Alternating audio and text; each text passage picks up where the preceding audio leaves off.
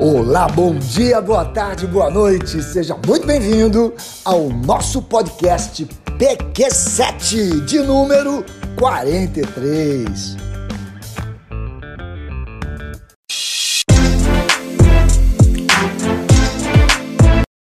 Eu estou aqui com o meu amigo Arlindo Abdala.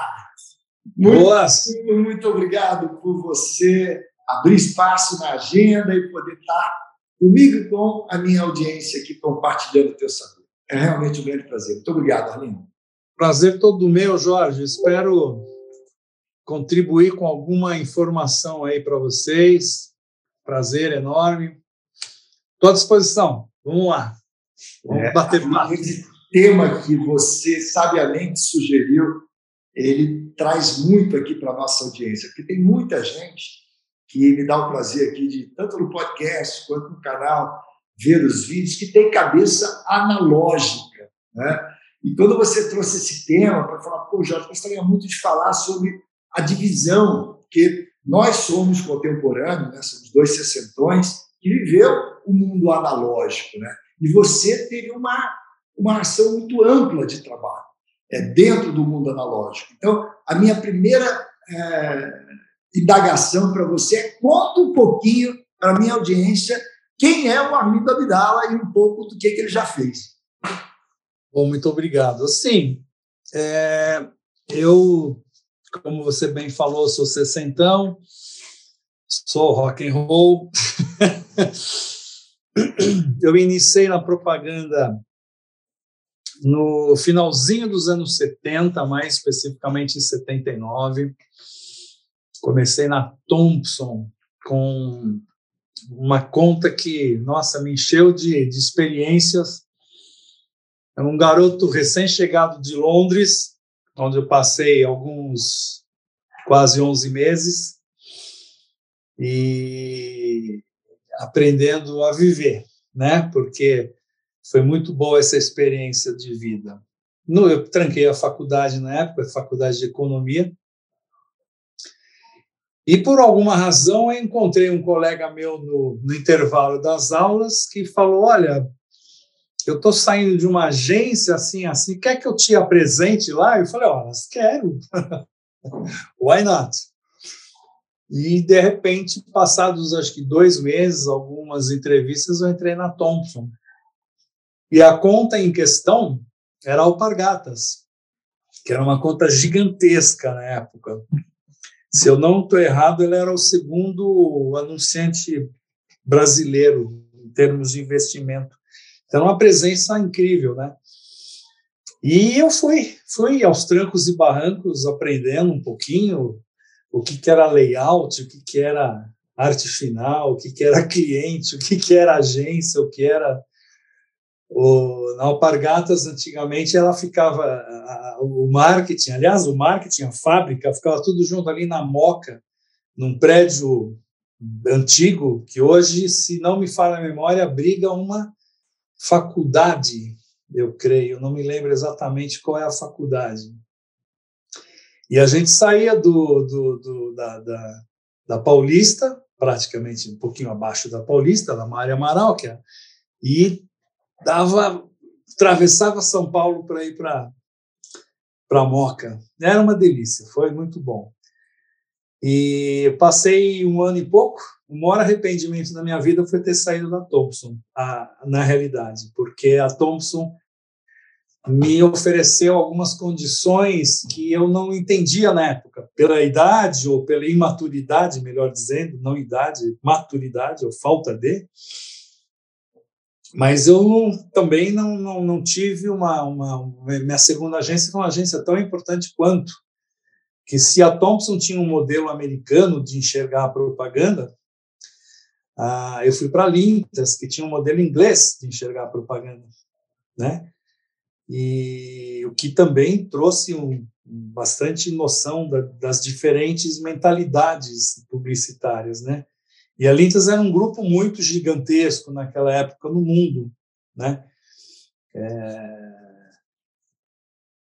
Então também ali houveram experiências muito bacanas, muito boas, especialmente com Johnson, né, que, que era um anunciante bastante grande na época. Hoje já não é tanto, mas na época só o fato de você trabalhar para o Homenzinho Azul já foi um negócio super bacana, né? E em seguida, a minha terceira grande agência, e assim, as três muito grandes, né? Foi a MPM, que era a maior, e era o modelo brasileiro. então, foram três modelos muito interessantes, diferentes entre si, com características uh, bastante diferentes. E quando entrou a MPM, é, talvez eu tenha me sentindo até um pouco mais em casa, sabe? Um pouco mais com um pouco mais de liberdade para pensar, para começar a dar uns tiros, atirar um pouco, colocar é, algumas ideias, né? Uma equipe bastante interessante, bastante aberta. E foram assim os meus próximos cinco, seis anos na maior agência do país, atendendo muita, muito, muito, atendi muita gente lá, atendi muita gente, uh, atendi tratores, uh, que era uma, uma, uma, conta fantástica, né? A Massey Fer Perkins, era Massey Ferguson, passou para Massey Perkins. E aí você ia para os campos de, de, de, grande concentração aí de, de, de da questão é, do negócio agro, né? Então, os núcleos fortes de agro, ia visitar aquelas feiras, conversava com as pessoas, era muito interessante, era outro mundo, né? E eu não vou querer me alongar muito, porque se eu falar de todas as contas, nossa, esse, esse, esse podcast não vai dar. Mas é, Massey me chamou bastante atenção e por algum tempo eu atendi é, um lançamento específico da Fiat. E o que eu permaneci permaneci também por um bom tempo foi a dona de casa. Foi lá que eu comecei a, a, a atender a dona de casa através da Valita, né? posteriormente Valita Philips, existe até hoje a marca.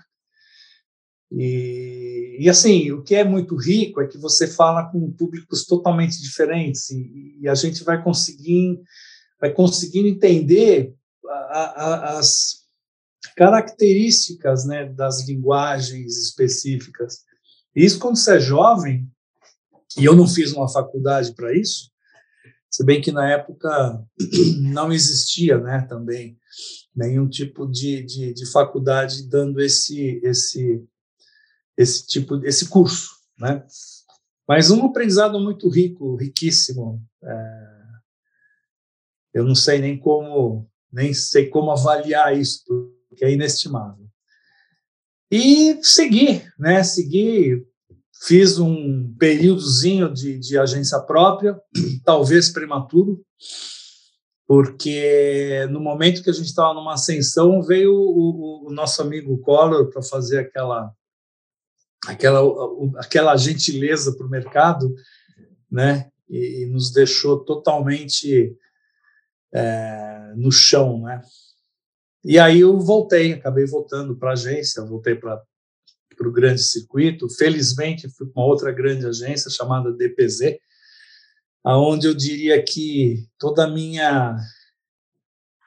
É, o meu feeling de, de estética, de, de, de plástica, vem, vem, ou se pelo menos se fechou ali na, na DPZ. Né? Tá, tá com alguns mestres, né? É, foi extremamente prazeroso e muito bacana, muito bacana. E na DPZ também uma experiência nova que foi trabalhar com varejo. Naquela ocasião, estou falando aí de 87, perdão, é, 97, 98, o varejo ainda era muito feio, o varejo era muito maltratado na verdade, né? Era oferta e tchau, oferta e tchau. Oi, oferta e tchau, né? Era uma coisa muito, muito ruim. E aí a gente começou a dar os primeiros passos com um grande anunciante para que ele tivesse uma estética, uma personalidade, né? E foi um trabalho também muito bacana. Agora, se você me deixar falar sobre sobre uh, sobre a a época, o que a gente tinha na época do analógico, eu vou enlouquecer e você, e você vai precisar de mais tempo, porque era uma coisa absurdamente fantástica. Né? Mas eu acho que o grande ponto, Arlindo, que eu acho que pode conectar muito aqui a nossa audiência, é essa tua percepção, porque você está fazendo um mergulho já há algum tempo no mundo digital, né? A, sim, cabeça sim. do digital é, é, é colocar na tua visão de um cara que, que teve toda uma formação analógica, é olhar esse novo mundo digital e, e mostrar para quem está nos ouvindo ou nos vendo, tanto a tua experiência de estar tá fazendo isso, quanto os teus aprendizados, de olhar para mundo e olhar para o outro, é sacar o que é bom num, o que é bom no outro, ou até pilares que continuaram dentro do analógico e acabam sendo é, é, redescobertos com uma nova roupagem, uma nova percepção do, do digital. Né? Então, é, compartilhe um pouco as suas experiências entre esse analógico ah. e esse digital que você tem vivido. Olha, na verdade, é, eu, como eu tive também a felicidade de atender clientes internacionais e muito grandes, o que, que acontece? Gastava-se muito dinheiro para saber o caminho que uma publicidade ia tomar, né? Uh, os processos eram muito longos. Os processos eles eles envolviam a agência em dois ou três caminhos criativos, muitas vezes. Uh, esses caminhos eram submetidos a uma a uma pesquisa de, em profundidade, né? onde você tinha discussões em grupo e a, a gente acompanhava as discussões em grupo atrás do espelho, é, enfim, era um caminho muito longo. É, a gente vivia isso muito intensamente, né? E para chegar depois de X tempo, ah, esse caminho aqui foi o que as pessoas acharam mais legal. Aí, muitos desses clientes iam para Campinas ou para Curitiba, mercado que você podia fechar em termos de televisão, né, em termos de sinal de TV, e jogava a campanha lá e aí a gente saía. E aí tinha um outro instituto que ia à rua para saber o que, que as pessoas sentiam, o que, que elas viam, para daí você passar a régua e falar: pum, nacional, vai, pau na máquina, esse é o filme. Ou não, olha, ajusta aqui, ajusta ali, aí volta todo o processo, volta eventualmente em alguma refilmagem, ou volta para o Moviola. Moviola é um negócio que você sabe o que é, né? Os nossos amigos aí, provavelmente os jovens não sabem o que é uma moviola, mas é uma máquina enorme, gigante, onde você pegava o filme 35 e cortava literalmente o filme ali, grudava com uma fita e fazia os, os, os, as edições dessa maneira. As edições eram cortes físicos. E aí se fazia essa adaptação e jogava-se no mercado. Ou seja, você trabalhava aí um período com onde o conceito da, da campanha, onde ele era extremamente explorado, né? É, checado, para que a gente tivesse a certeza de que aquele caminho criativo teria sido o ideal, etc. E tal. Hoje não. Hoje você faz na, na, na de uma hora para outra, você faz assim, né? E você muda a abordagem, muda o approach, né? Então é uma coisa é muito instantânea, né? Então assim, o que eu costumo entender, o que eu costumo falar sobre isso, e eu entendo dessa maneira, é que a gente era romântico, né, cara? a gente era romântico, tinha um romantismo gigantesco atrás de, de cada comercial, porque quando um comercial ia para o ar nacional, era aonde toda a adrenalina baixava e você ficava, né? Bom, vamos agora para o próximo job. Qual é o próximo job? Então era bacana, tinha tinha lá os seus suas características. Hoje você não tem esse romantismo. Hoje você tem um pragmatismo. Você tem que é, é, você não é muito preocupado com as questões mais conceituais, é fato. O que te interessa hoje é você pegar o público, né? Fazer com que o público tenha o interesse pela sua publicação. E, e em uma semana você pode testar sete uh, possibilidades diferentes, né?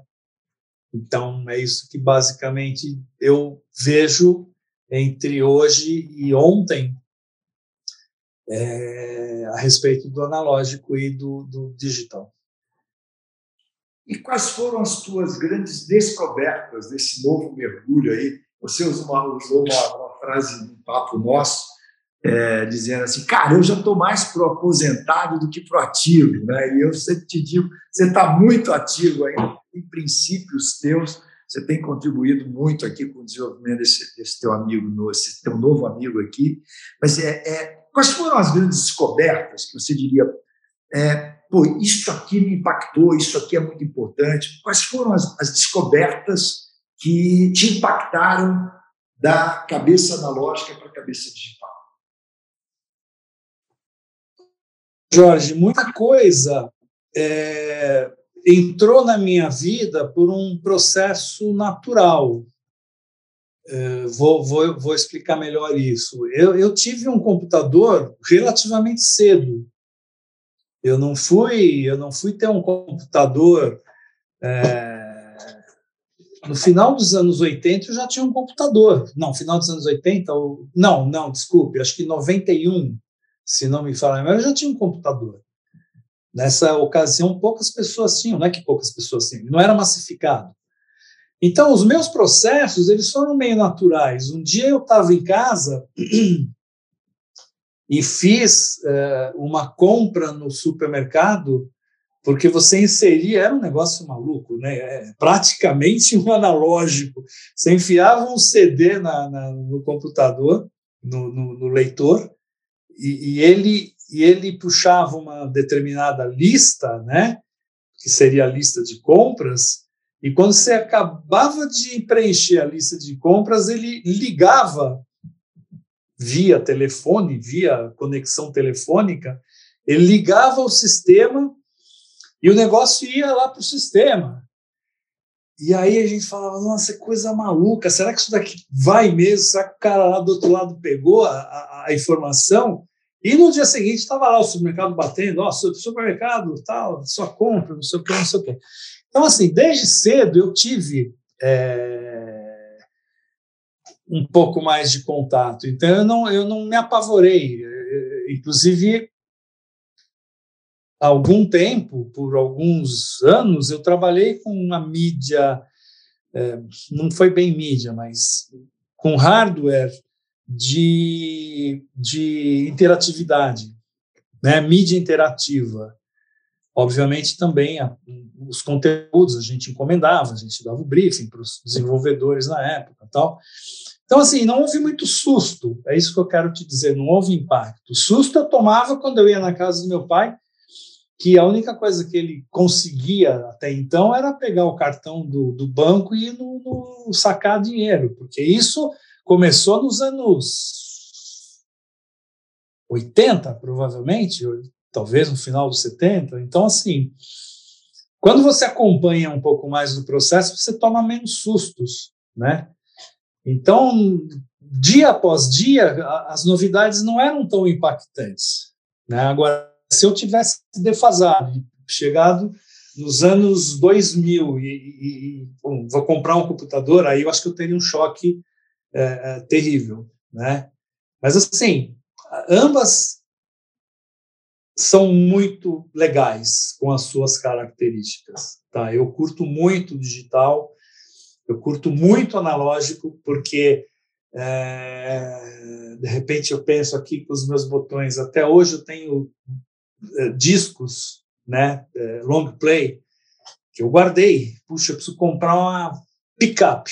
Né? Você fala pickup ninguém entende, porque é vitrola, sei lá como é que se chama, como é que chama o equipamento hoje. Por quê? Porque aqueles discos eles eram extremamente especiais para mim. Eu não os desfiz e adoraria de ouvi-los é, é, analogicamente, porque dizem os bons ouvidos que a diferença ainda entre o, o, o analógico e o digital é marcante.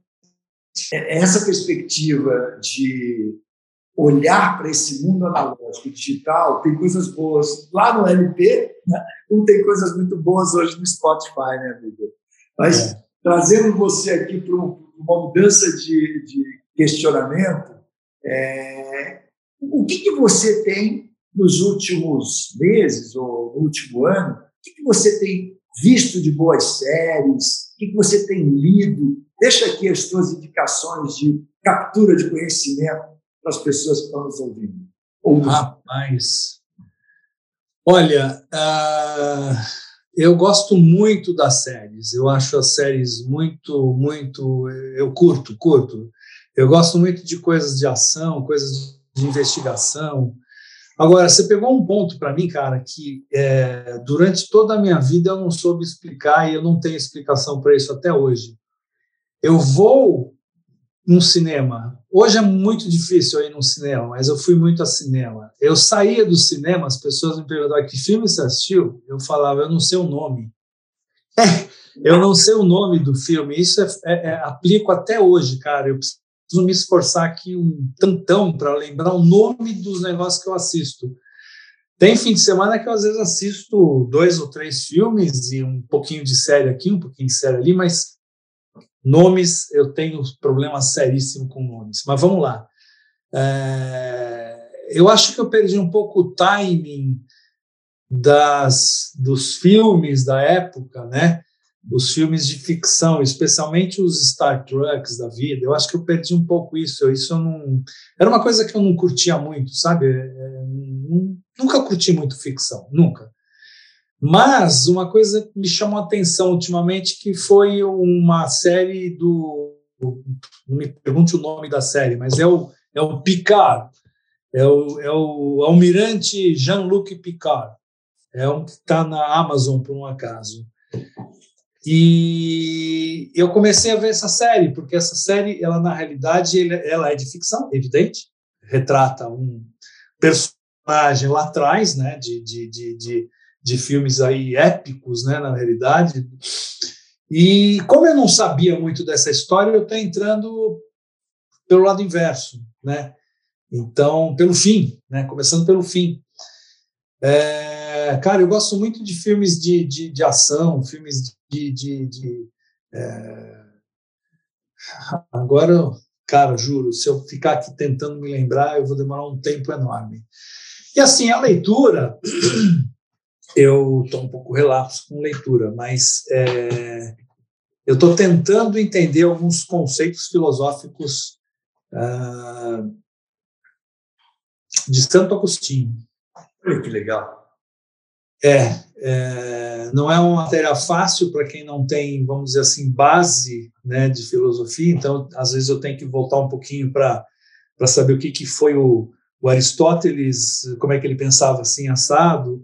Eu tenho algumas aulas que eu participo né, nessa, nessa temática, então assim, eu estou tentando ler um pouco é, alguns autores, uh, vamos chamar assim, numa linha conservadora, tá?